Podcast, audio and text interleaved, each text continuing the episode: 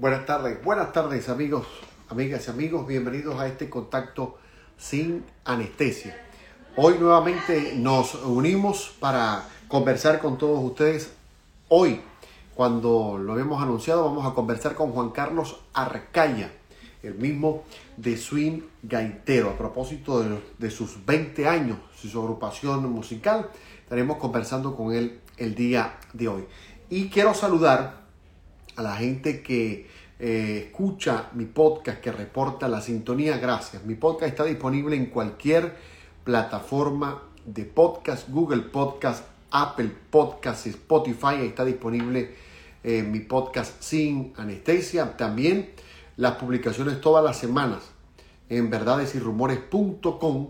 Ustedes pueden conseguir mi columna eh, sin anestesia para eh, por supuesto, leer mis opiniones desde el punto de vista informativo y de la política en verdadesyrumores.com, el magazine 24 y también a través de El Venezolano News. Bueno, hoy hablando un poquito de noticias, esta mañana los venezolanos amanecimos con la noticia de que el, el tribunales de Gran Bretaña decidieron eh, no permitir que el oro que está guardado en Gran Bretaña fuese manipulado o manejado por el gobierno de Nicolás Maduro. No sabemos en realidad qué será peor, si lo maneje Maduro o si lo maneje el gobierno interino, quien es el que ahora tiene la posibilidad de manejarlo eh, de forma directa porque no se lo van a entregar al gobierno de Nicolás Maduro. Unos dicen por ahí que Leopoldo López está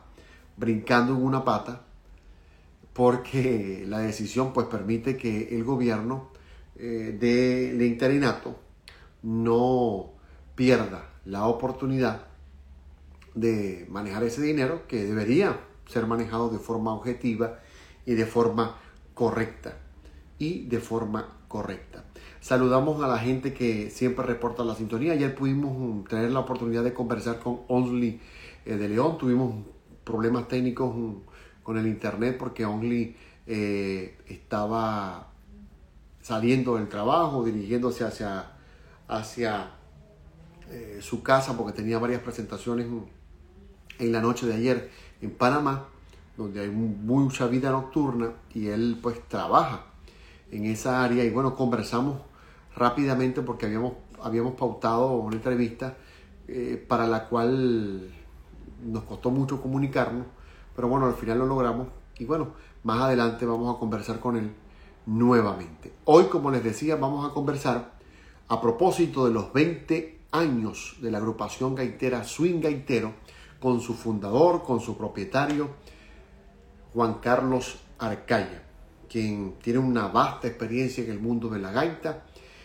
quien pasase por agrupaciones como el Gran Coquibacoa y el Super Combo Los Tropicales y eh, y quien desde hace muchos años hace vida en Estados Unidos y puede ser considerado como uno de los eh, promotores de su con su trabajo en pro de la gaita en los Estados Unidos. Esta agrupación yo considero que es eh, la pionera en lo que respecta a la gaita zuliana en los Estados Unidos.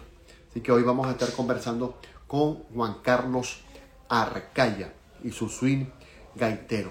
Saludamos a gente de Vispa Auto y también a los que se van conectando desde diferentes partes del mundo. Les recuerdo que también todas estas entrevistas pueden verlas en mi canal de YouTube Sin Anestesia con Germán Paredes, donde las colgamos todas las semanas. Conforme vamos creando contenido en la medida de las posibilidades, se los vamos presentando a todos ustedes a través de mi canal de YouTube, que quedan colgadas en el Instagram y por supuesto puede escuchar el audio en mi podcast sin anestesia en cualquier plataforma de podcast. Así que vamos a... Eh,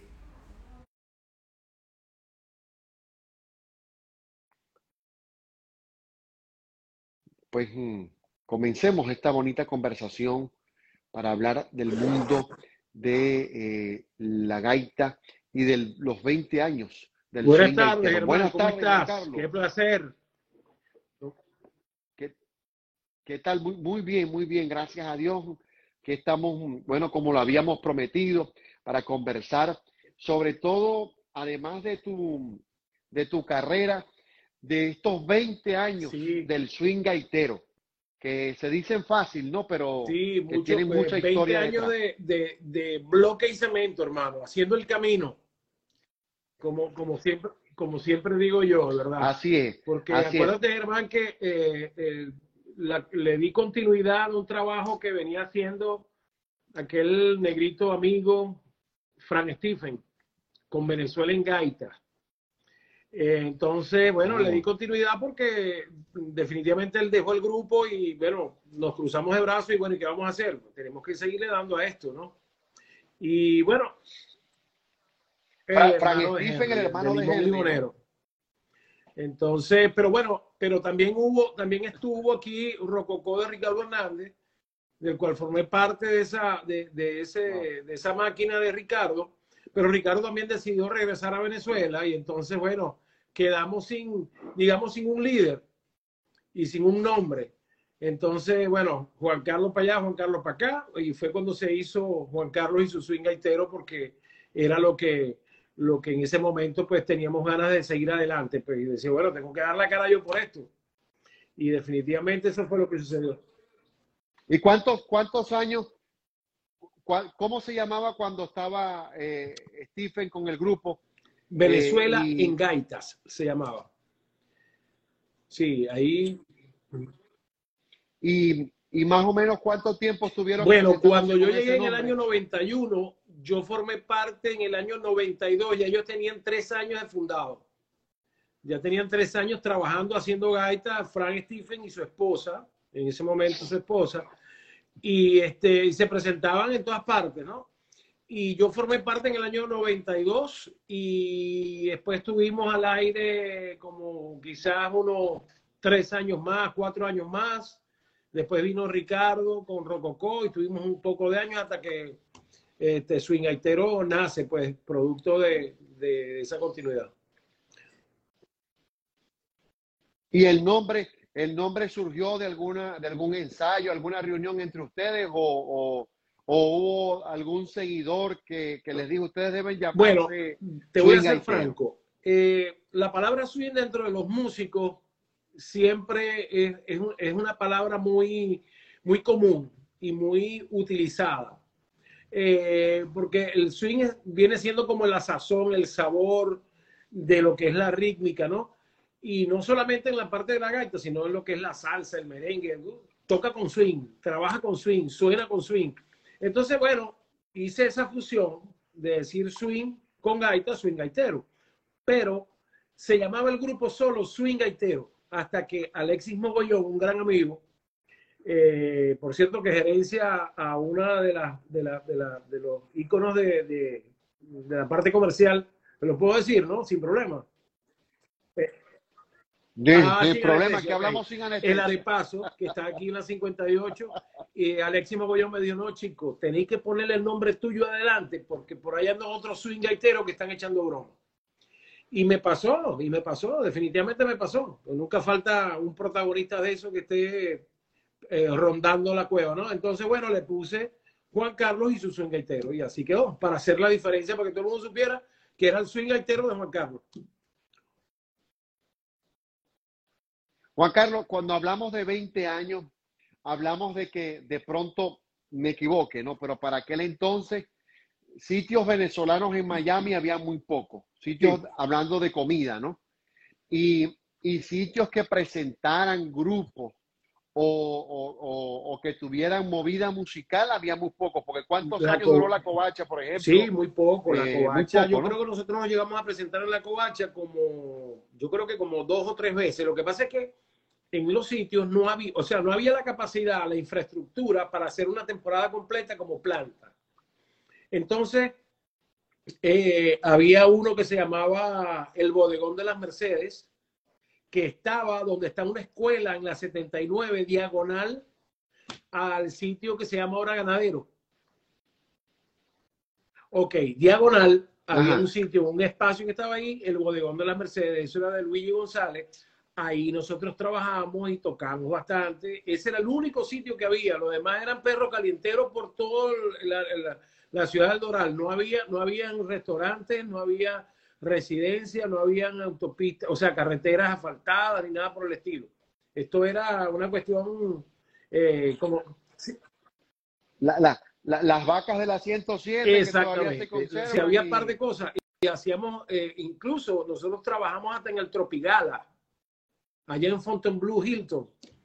Eh, eh, el Tropigala, que era un escenario, ya, ya Willy Chirino, ya Hansel y Raúl eran dueños de esos escenarios, pero llevar la gaita allá era bastante difícil y Frank logró hacer eso. Convenció a la gente y nos escuchaban, nos miraban así con, con, con, con extrañeza, porque en esa época no habíamos muchos venezolanos aquí, éramos muy pocos. En el 91 no había muchos. Y, además de hacerlo, de hacerlo, de hacer esas presentaciones, ¿cómo hicieron? Por supuesto fue un trabajito de hormiga, ¿no? De poquito en poquito, porque eh, primero no había muchos maracuchos. Siempre en Miami ha habido muchos maracuchos, pero no como los hay ahora.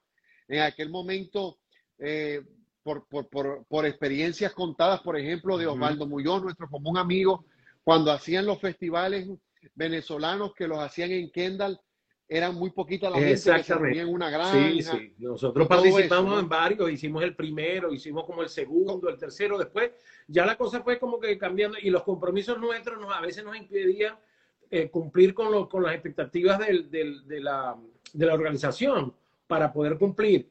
O cambiaban de lugar, o llovía, o bueno, pasaban tantas cosas, pero, pero siempre con las ganas de querer de, querer participar y que, y que predominara pues la cultura venezolana y suriana en ese aspecto.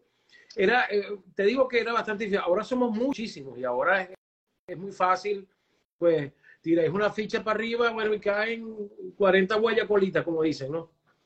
Entonces, sí, pero antes no, no, no, había, era muy difícil. Mira, incluso hasta eh, desde el punto de vista del mercado, este, lo que son la harina para hacer arepas, era imposible, o sea, no había harina pan, plátano era muy tal.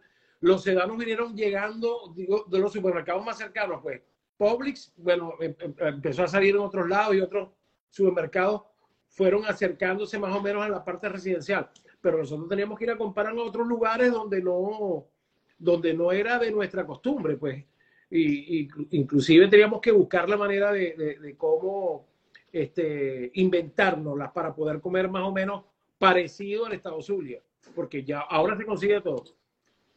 No, y, y, hago referencia a eso porque la música no es fácil, ¿no? Y no es fácil y cuando se le suma el que no tiene, el que no tienes apoyo o un sitio donde tocar toda la semana, se complica más la cosa. Y en aquel momento eso ocurría. Pero a pesar de eso, ustedes se mantuvieron con el grupo y fueron haciendo, como dices tú, entre bloque y cemento, de poquito en poquito para mantenerse.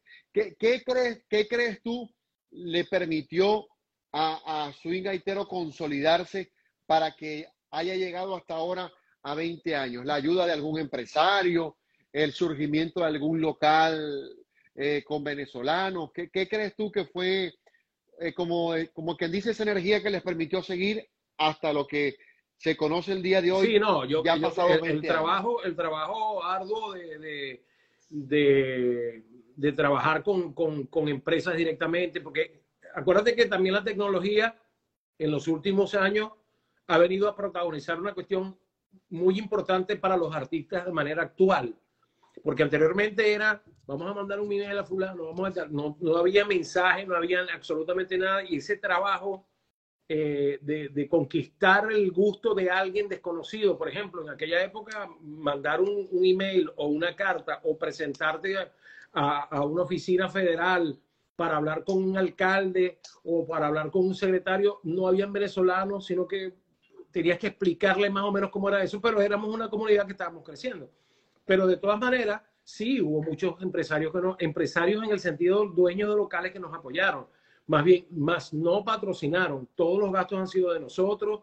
Eh, el, trabajo nuestro siempre ha sido de nuestro propio bolsillo. no hemos tenido apoyo, incluso, eh, mm, y no lo hemos buscado definitivamente, sino que hemos eh, buscado la manera de, hacer un trabajo que nos pertenezca realmente. ¿Ok?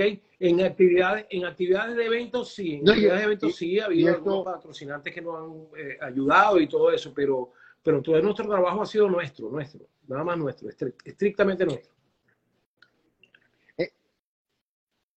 En estos 20 años, ¿qué, qué, sitios recuerdas eh, que, marcaron, que marcaron la carrera de, de Swing Gaitero? ¿Dónde se presentaron por primera vez como Juan Carlos?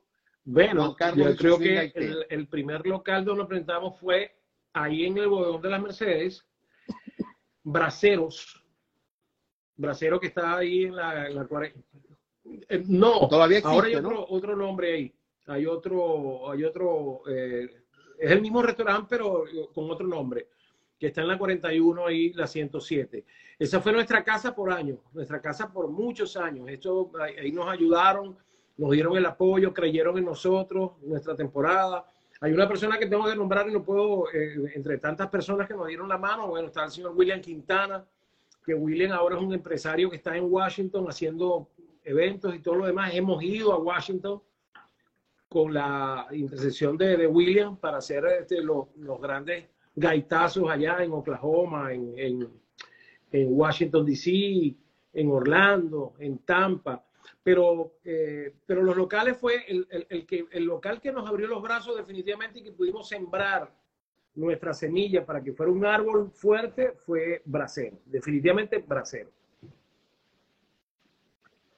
Y ahora que nombras los gaitazos, podemos decir que en Estados Unidos eh, tú también con tu trabajo te convertiste en pionero de, ese tipo de eventos, ¿no? Porque yo recuerdo cuando llegué este, a este pueblo, como dice Osvaldo Muñoz, em, por supuesto, en todas las fiestas del 31 de diciembre del venezolano, sí, Swing Gaitero ha estado presente.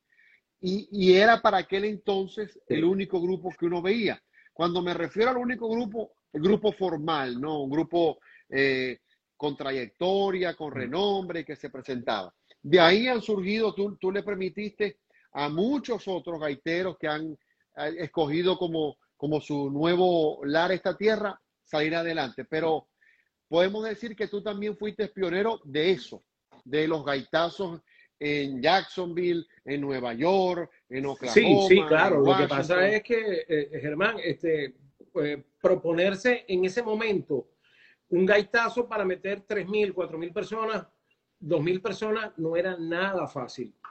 Eh, teníamos que conquistar la cultura venezolana, por, o sea, primeramente, y luego la anglosajona, aunque había mucha gente, muchos americanos que, que, iba, pero eran casados con venezolanas o al revés, o eran venezolanos, venezolanos casados con mujeres americanas. Entonces, los hijos, por lo menos, me decían, o niños, no, yo, hablaban más o menos este, tarzaneado, ¿no? Como decimos nosotros.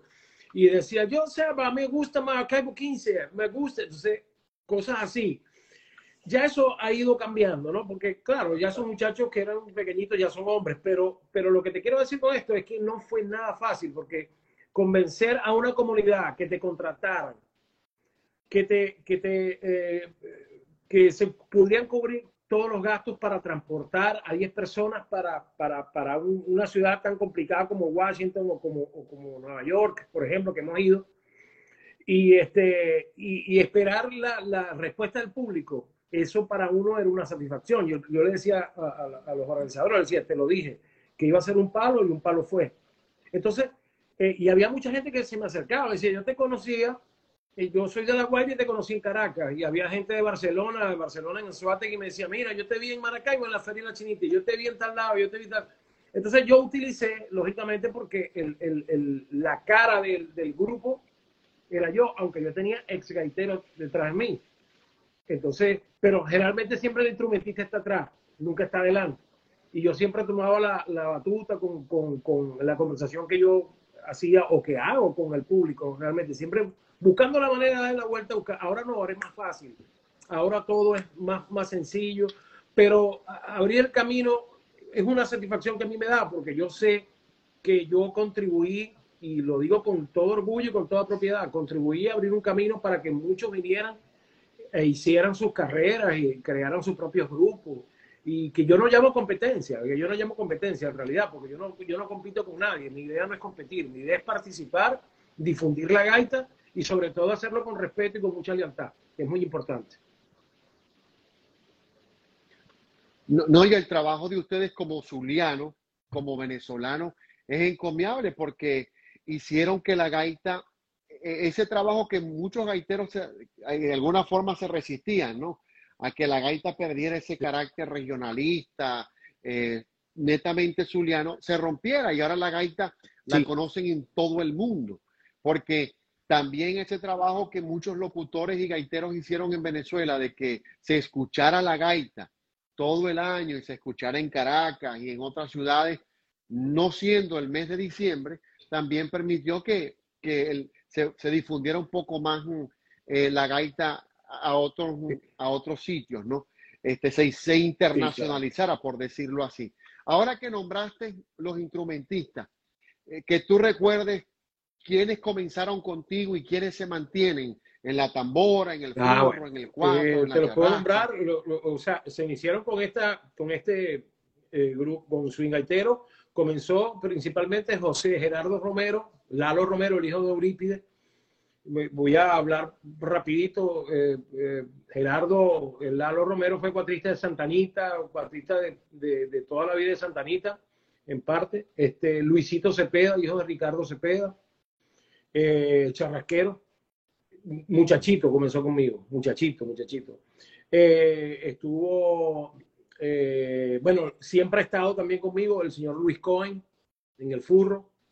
Fue fundador de Rincón Morales y fundador de, Cardenales del Éxito y fue fundador de los mismos de ayer. Entonces, para uno es un orgullo. Nosotros cuatro hemos sido la base de esa fundación.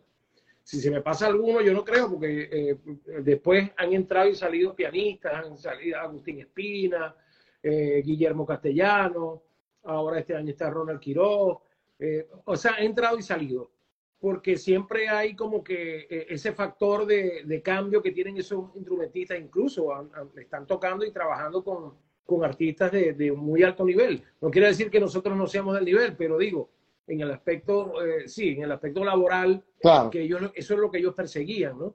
Entonces, este... No, es que demandan, demandan más tiempo porque tienen más presentaciones, más Entonces, también, eso es lo que yo decía en estos días. O sea, mi proyecto de vida en este país, eh, y te lo digo, Germán, no es venir a conquistar eh, la vida como, como gaitero, más bien al contrario. el ser gaitero para mí es un orgullo porque yo hice una carrera eh, con Gran Coquibacoa en Venezuela y, y, con mucho, mucho reconocimiento de mucha gente que, que, trabajó conmigo y, y, todo lo demás. Pero este sistema es, es, complicado en el sentido de que tienes una familia, eh, tienes que buscar la manera de, de, cuadrar los tiempos por tu trabajo, eh, es difícil hacer un ensayo, los tiempos y los, de los horarios de los integrantes no son los mismos míos, ni somos cambiados, entonces tenemos que buscar la manera de cuándo ensayar, cuándo no. Es más, nos hemos ido directamente una temporada sin ensayar. O sea, marcamos, vamos a darle este y dale y vamos a darle. Pero no es lo, no es lo ideal. Pero ahora no, ahora parece que sí, hay, tiene tiempo. Hay unos que eh, viven prácticamente de la música, tratan de, o, tratan de vivir de la música, porque es difícil, tú lo sabes bien que es difícil, porque aquí mucha gente con diferentes profesiones que se dedican a otras cosas porque definitivamente no, no, pueden ejercer. Entonces, eh, pero sin embargo, hay que tener mucho orden y, mucho, y mucha disciplina para tratar de mantener un grupo 20 años. Nos ha costado mucho esfuerzo, pero también ha habido mucha satisfacción. Hay una, hay una cosita que te voy a decir antes de continuar, de que me hagas la otra pregunta. Eh, porque me la hicieron estos días y lo recordé. Una de las emociones más grandes que he tenido yo con swing gaitero y como gaitero fue en Nueva York. Porque en el, el sitio donde nos íbamos a presentar es el Copacabana, donde Barry Manilow hizo su carrera, toda su vida, y ahí se presentó Sinatra y se presentaron todos. Entonces, cuando yo llegué al evento, antes de eh, comenzar la actuación, había tres colas, ¿no? Entonces estaba el fantasma de la ópera a mano izquierda. O sea, yo me paré frente al edificio. El fantasma de la ópera que tiene 25 años presentándose todos los días. Solamente la pandemia lo paralizó y siguen presentándose. Esta noche están presentando. Entonces, la cola para entrar. Y este lado había un teatro que estaba Woody Allen presentando una obra de teatro. Y en el medio estaban los hijos de María Oliva, Swing Gaitero, el gaitazo 2000, eso era 2008, 9, por ahí. Una cosa así. Pero el asunto era que fue de emoción. Entonces, lo primero que hice fue, o sea, yo me acordé de mamá. Yo me acordé de mi mamá. Y yo lloré, yo lloré porque era emocionante. Yo decía, caramba, pero si el fantasma la ópera era una cuestión histórica, icónica, y Woody Allen otro, y aquí la gaita en el medio, esto vale la pena. Bueno, por ahí hay fotos de eso, pero eso yo creo que ese es el momento más emocionante que yo he tenido, este, como, y, dentro, dentro y fuera de Gran Oquibacoa. La emoción más grande ha sido eso, creo yo. Hace minutos cuando hablamos de, la estructura, conservan, hoy no, hoy no coloqué temas eh, de fondo, porque como estas entrevistas las ponemos en el canal de YouTube, siempre hay problemas con el tema de, del YouTube y, la, y los derechos, ¿no? Y nos bloquea el audio. Y, entonces por eso no coloqué para ambientar eh, música.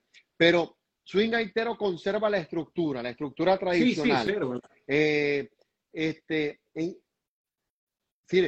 igual está el bajo, el teclado, además del furro, la tambora. la estructura rítmica se mantiene.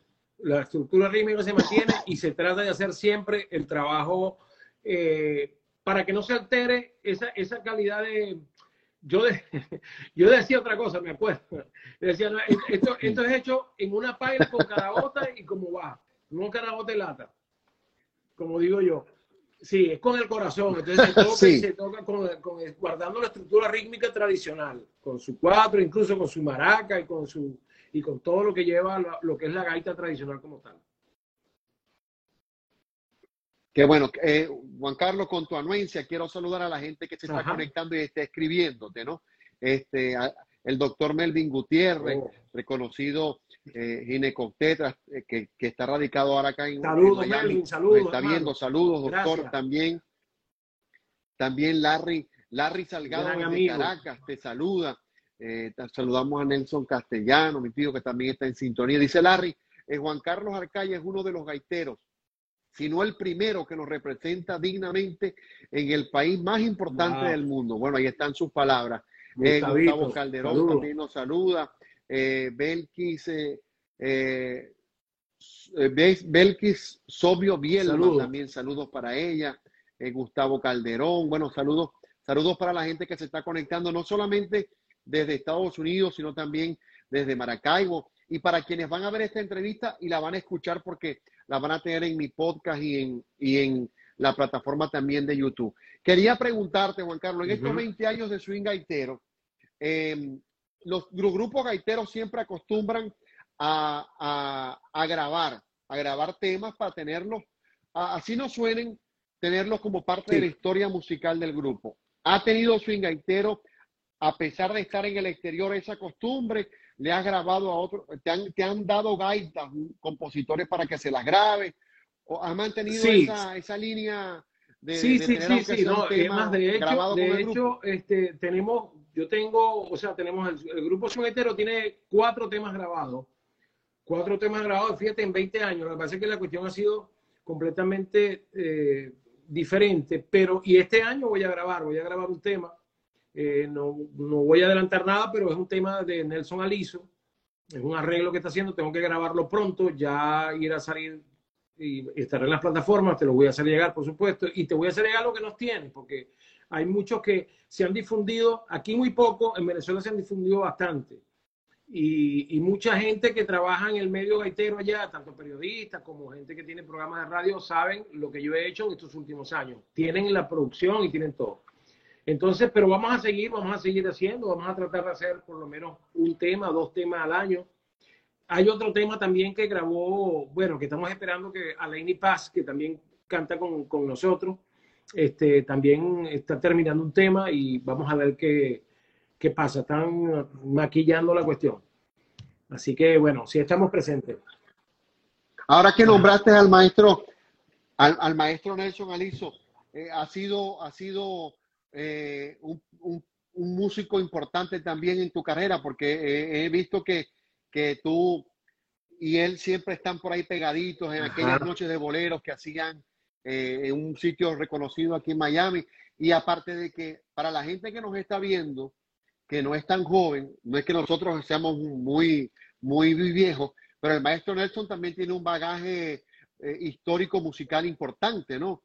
Este, con, con aquellos temas, eh, yo soy el hombre y Nelson, es una persona que, que llegó, bueno, yo lo conozco desde hace muchos años, pero yo era muy imberbe para trabajar con él, porque él manejaba, incluso, mira, es tan impresionante la carrera de Nelson que, que Nelson, por ejemplo, fue director de La Lupe.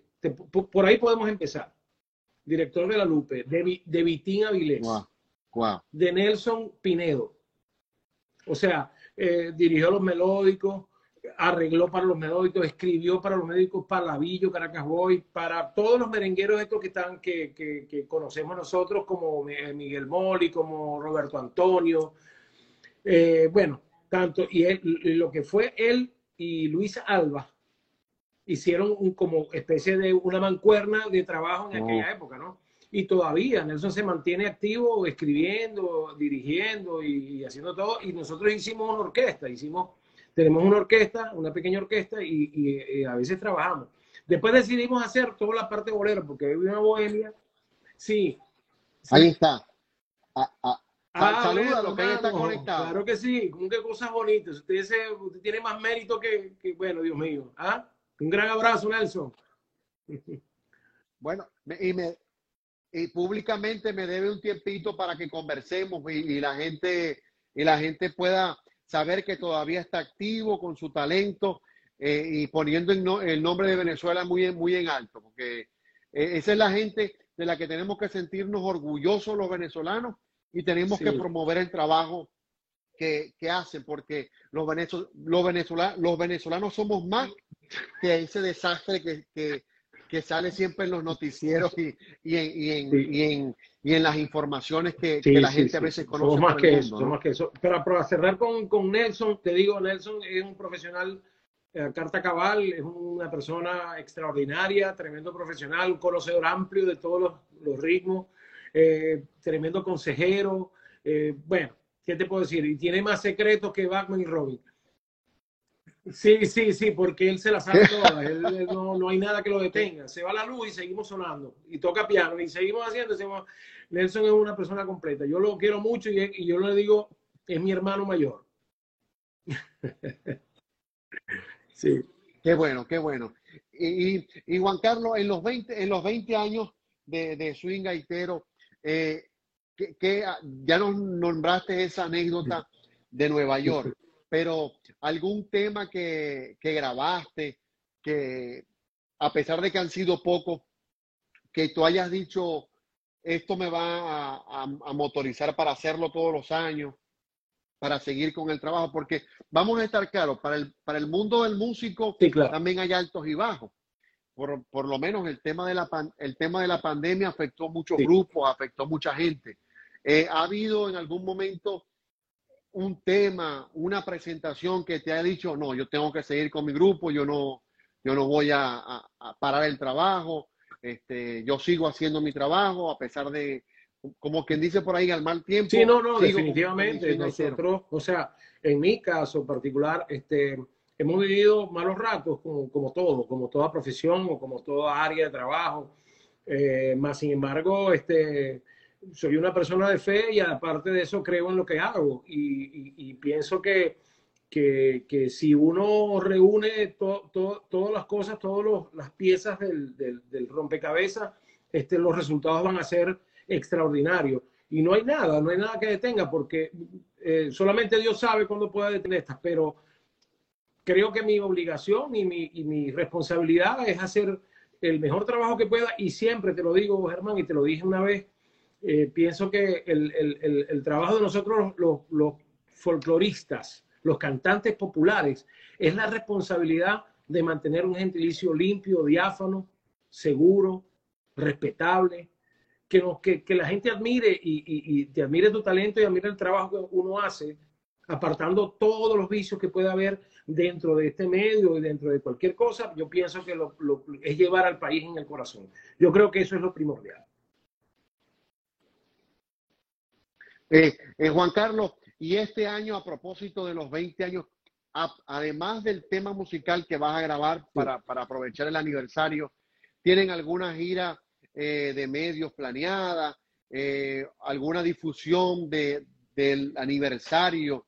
de swing gaitero para que la gente en el Zulia y, y, los venezolanos que están en Chile, en Perú, que les gusta la gaita también puedan sí, eh, eh, tener acceso a Ahora se está planificando una cuestión de media que, que, es una, una cuestión que estamos haciendo como un micro más o menos, que va a recoger un poquito de cada época y bueno, van a participar varias personalidades que, que están invitadas para eso.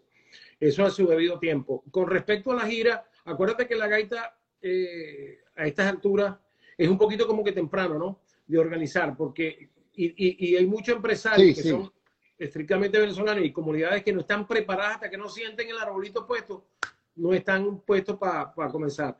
Sin embargo, hay cosas palabreadas, hay cosas conversadas. Eh, pienso que no se ha concretado por, por, el tiempo, que todavía es muy, es muy temprano, pero sí hay cosas que están conversadas para, para hacer y, y, desarrollarlas cuando, cuando estemos listos. Pues. ¿Okay? Para los amantes de la gaita que están haciendo vida en la ciudad de Miami, tú duraste, bueno, tú, tú nos dirás, mucho tiempo en un reconocido sitio de la ciudad haciendo los jueves gaiteros. Vuelven los jueves gaiteros, ¿tienes pensado eh, eh, retomarlos en este, este, año? ¿Cuál sería el sitio? ¿Ya está hablado? o tienen un sitio por ahí. Sí, sí, sí. Bueno, estamos, estamos, pues. trabajando, estamos trabajando con unos jueces gaiteros que vamos a ver si lo podemos hacer, este, en, hacer en el Doral.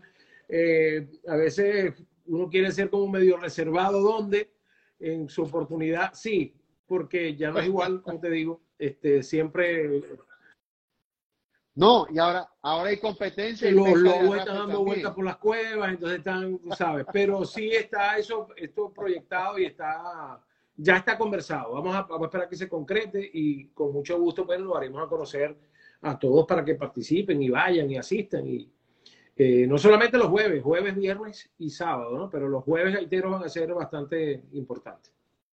Sí.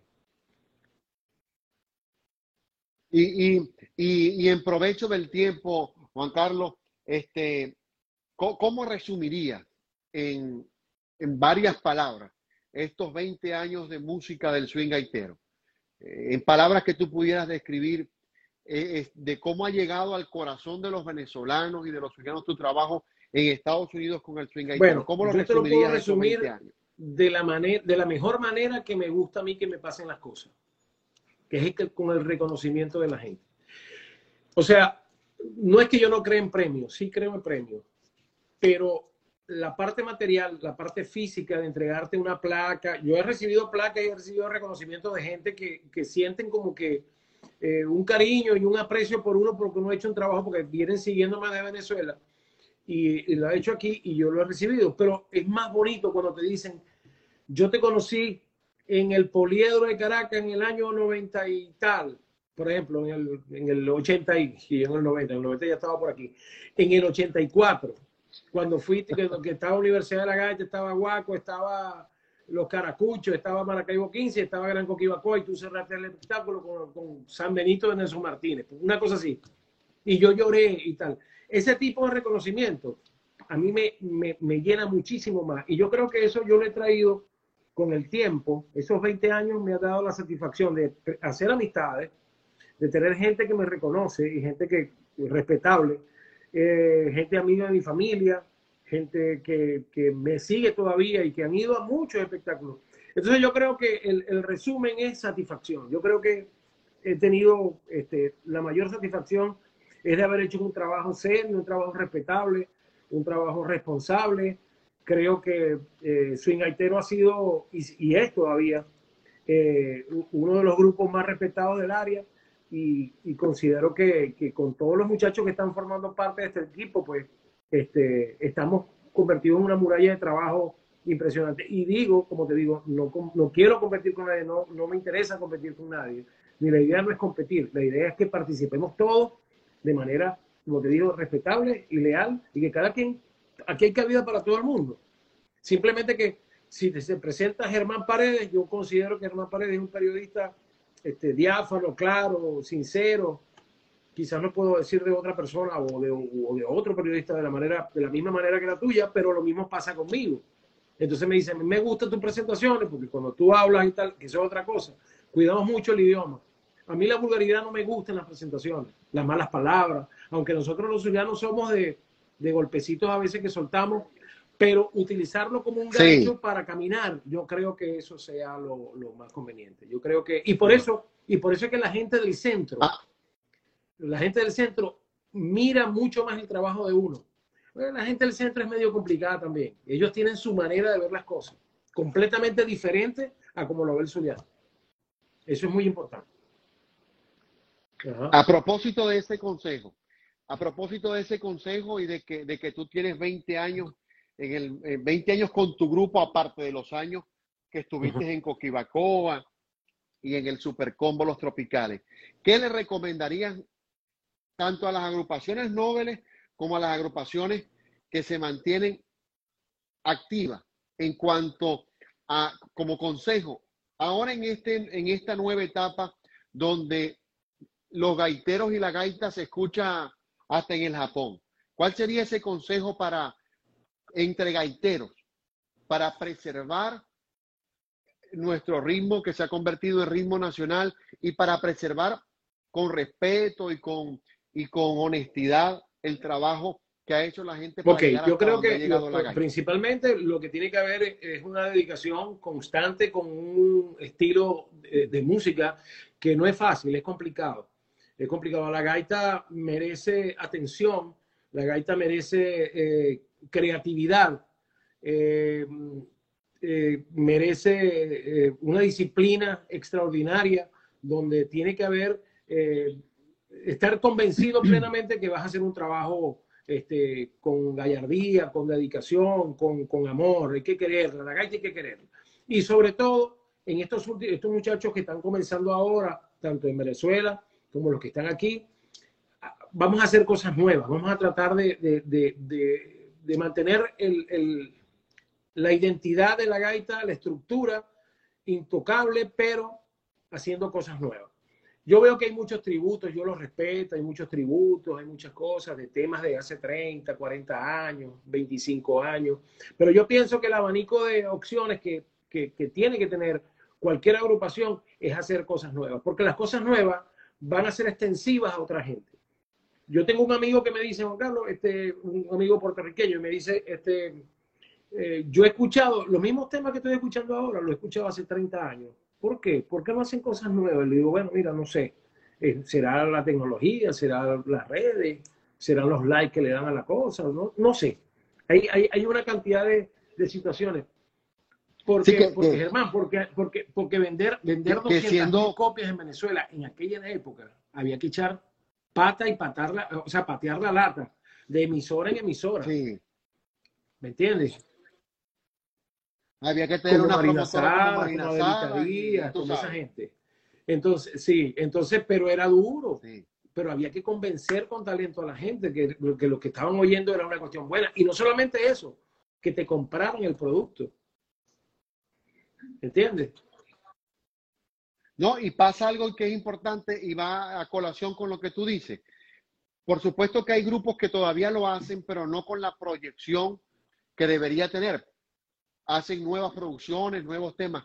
Pero como dice Víctor Hugo Márquez, con quien tuve la oportunidad de conversar hace algunos meses, dice que, que él trata en su cátedra abierta de la gaita de a esa gente que está adentrándose en escribir gaita y, y meterse en el mundo de la gaita, de decirle que no se pierda el cantarle a las cosas que vivía el uh o que vive, las cosas que ocurren, porque dicen no se puede dejar eh, la gaita para que sea un tema de hablar de cosas del pasado solamente, de cómo era la Plaza Baral o la Basílica, cuando también puedes hablar de cosas actuales que van a nutrir las letras y, van a nutrir el, género, ¿no? Pero bueno, ya ese es un tema que, que, le, que como consejo es muy importante, pero le toca a quienes escriben, a quienes usan la, la, composición para, transmitir sus mensajes y nutrir la gaita.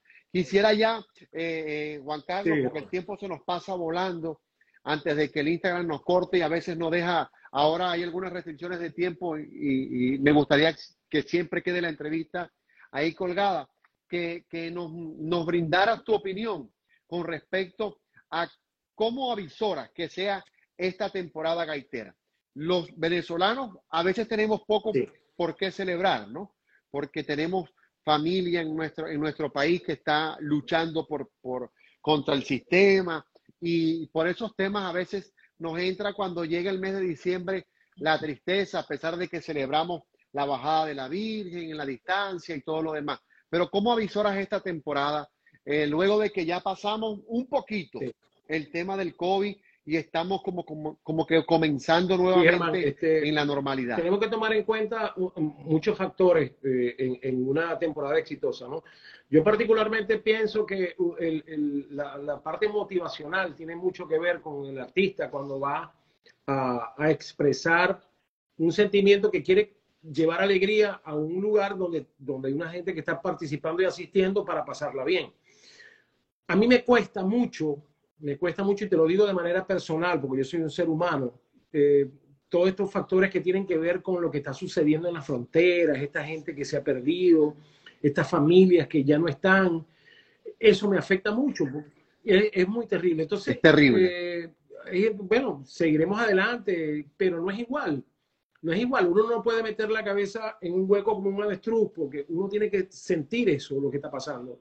Y eso yo creo que ha afectado a muchas familias. Primero, fue la pandemia, entonces ahora es esta situación familiar y estas personas que se arriesgan la vida, que por cierto les digo que no lo hagan, eh, sé el, el, grado de desespero que puede haber en una situación de esas, pero que no lo hagan porque eh, los resultados han sido nefastos y no, no, queremos más muerte, no queremos más, más gente, sea venezolana o de cualquier otro, otra región, pero, pero pega, pega, eso pega y yo creo que hay mucha gente que que son, siguen al grupo o siguen la gaita o siguen la alegría de la Navidad, van a estar muy calladitos este año y yo creo que, pero tenemos que seguir adelante y yo creo que eso tenemos que llevarlo bien presente y, darle la bendición pues a, esa gente que se fue y la bendición que a la gente que está va a presentarse, va a presenciar el, espectáculo de este año.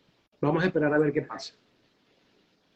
Eh, ¿Qué pasa? Sí, hay que esperar. Hoy por lo menos esta mañana eh, todos nos levantamos con la, fatídica noticia de, 14, 15 venezolanos que murieron en, Nicaragua en un trayecto, en un autobús.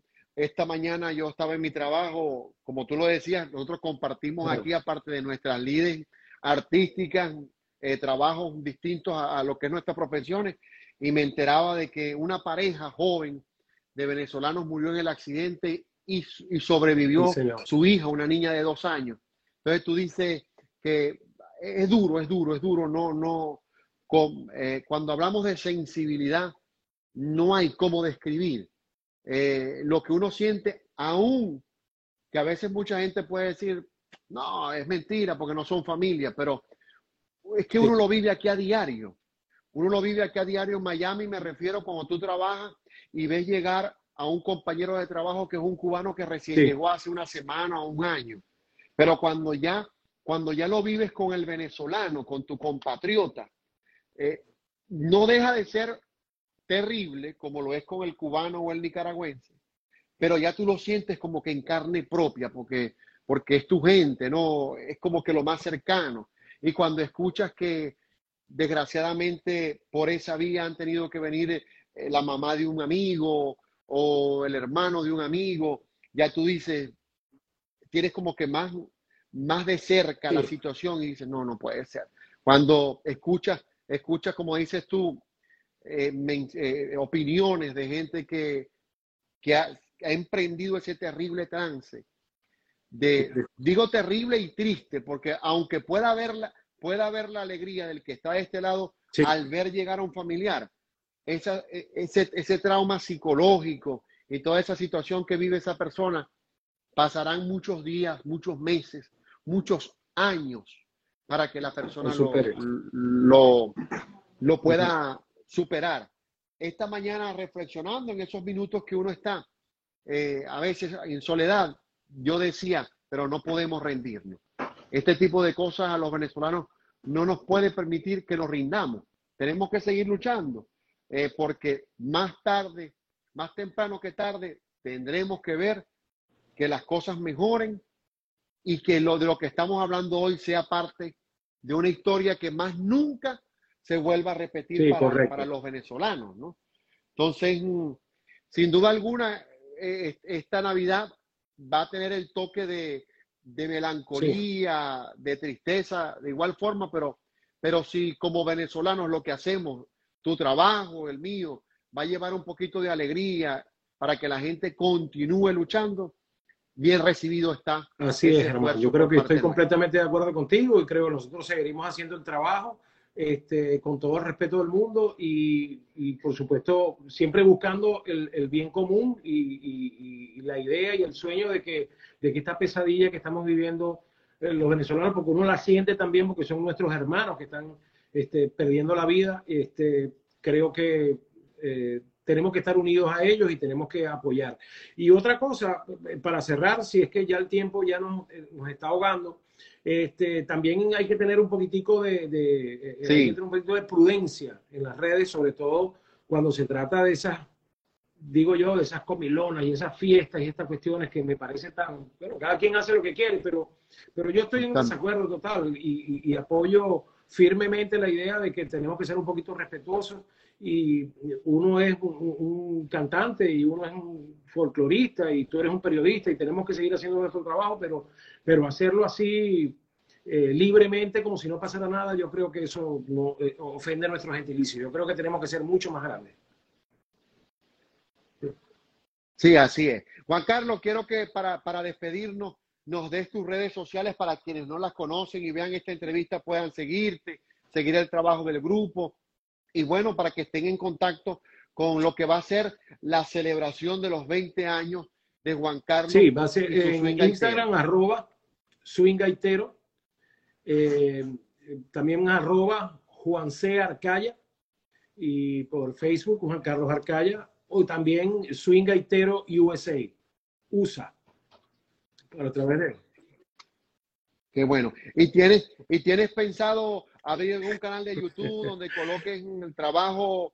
Bueno, sí, probablemente, probablemente. Sí, creo que vamos a, vamos a anotarnos en eso. Lógicamente que tengo que ser franco, eso lo irá, sí, sí, lleva trabajo. Lleva trabajo. lo irá a manejar pues un grupito que estamos coordinando esas ideas porque tú sabes, tú conoces eso mejor que yo. Y yo soy medio análogo, ¿viste? Yo soy medio análogo, no te crees. Así es. No, pero hay que aprovechar eso porque eso rompe fronteras, rompe las barreras de, la distancia. y eso es importante. Juan, quiero agradecerte estos minutos humildemente que, me has concedido, augurarte y espero sacar el tiempo cuando se acerque el momento de poder eh, visitarte para ver una presentación del grupo.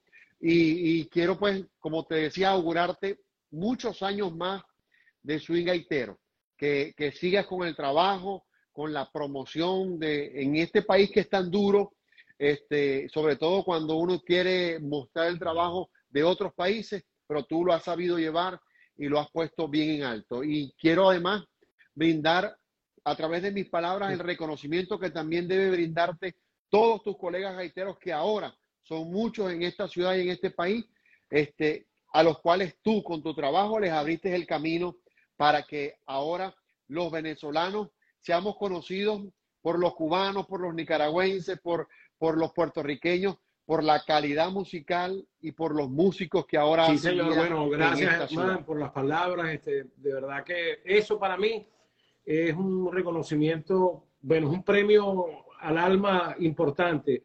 Quiero hacer público también y reiterar el agradecimiento a tu persona porque siempre ha sido, eh, siempre me has apoyado, siempre has estado pendiente. Aparte de que hemos creado una amistad, aunque sea virtual, pero eh, mañana te llamo porque nos pongamos de acuerdo porque tenemos que hacer algo eh, de manera social, juntico, café, lo que sea, pero vamos a, vamos a compartir un rato y nos hace falta.